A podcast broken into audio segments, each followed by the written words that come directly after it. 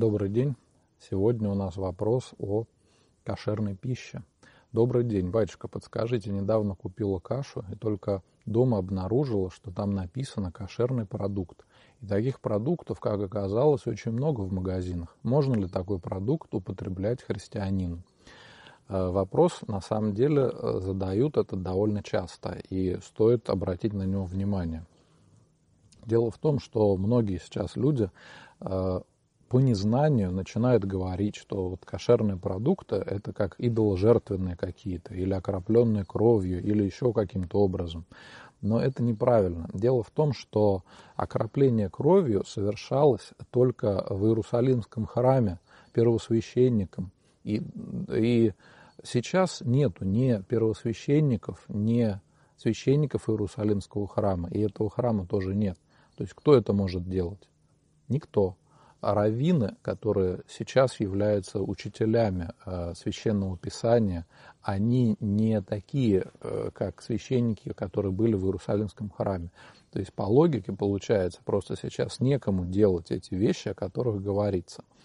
Вот. И э, что такое кошерный продукт? Это те, которые являются угодными э, для употребления в пищу по еврейской традиции.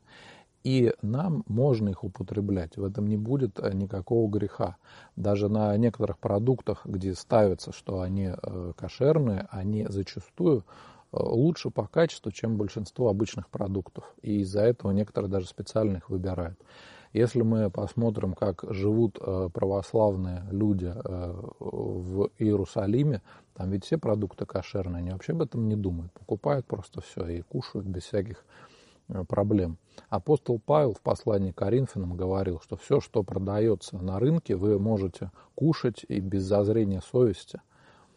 Поэтому я думаю, что нам стоит относиться ко всему разумно. И иногда, если мы посмотрим историю вопроса, то мы поймем, что многие вещи, о которых мы с вами сейчас переживаем, они абсолютно надуманные и просто нас отвлекают. Есть более гораздо серьезные вещи. Подумайте о своих грехах Э, избавиться от каких-то страстей. Это будет гораздо полезнее, чем думать, кошерный мы продукт кушаем или нет. Единственное, конечно, я посоветую э, всегда пищу перекрестить и помолиться перед едой. Вот это вот действительно очень важный момент.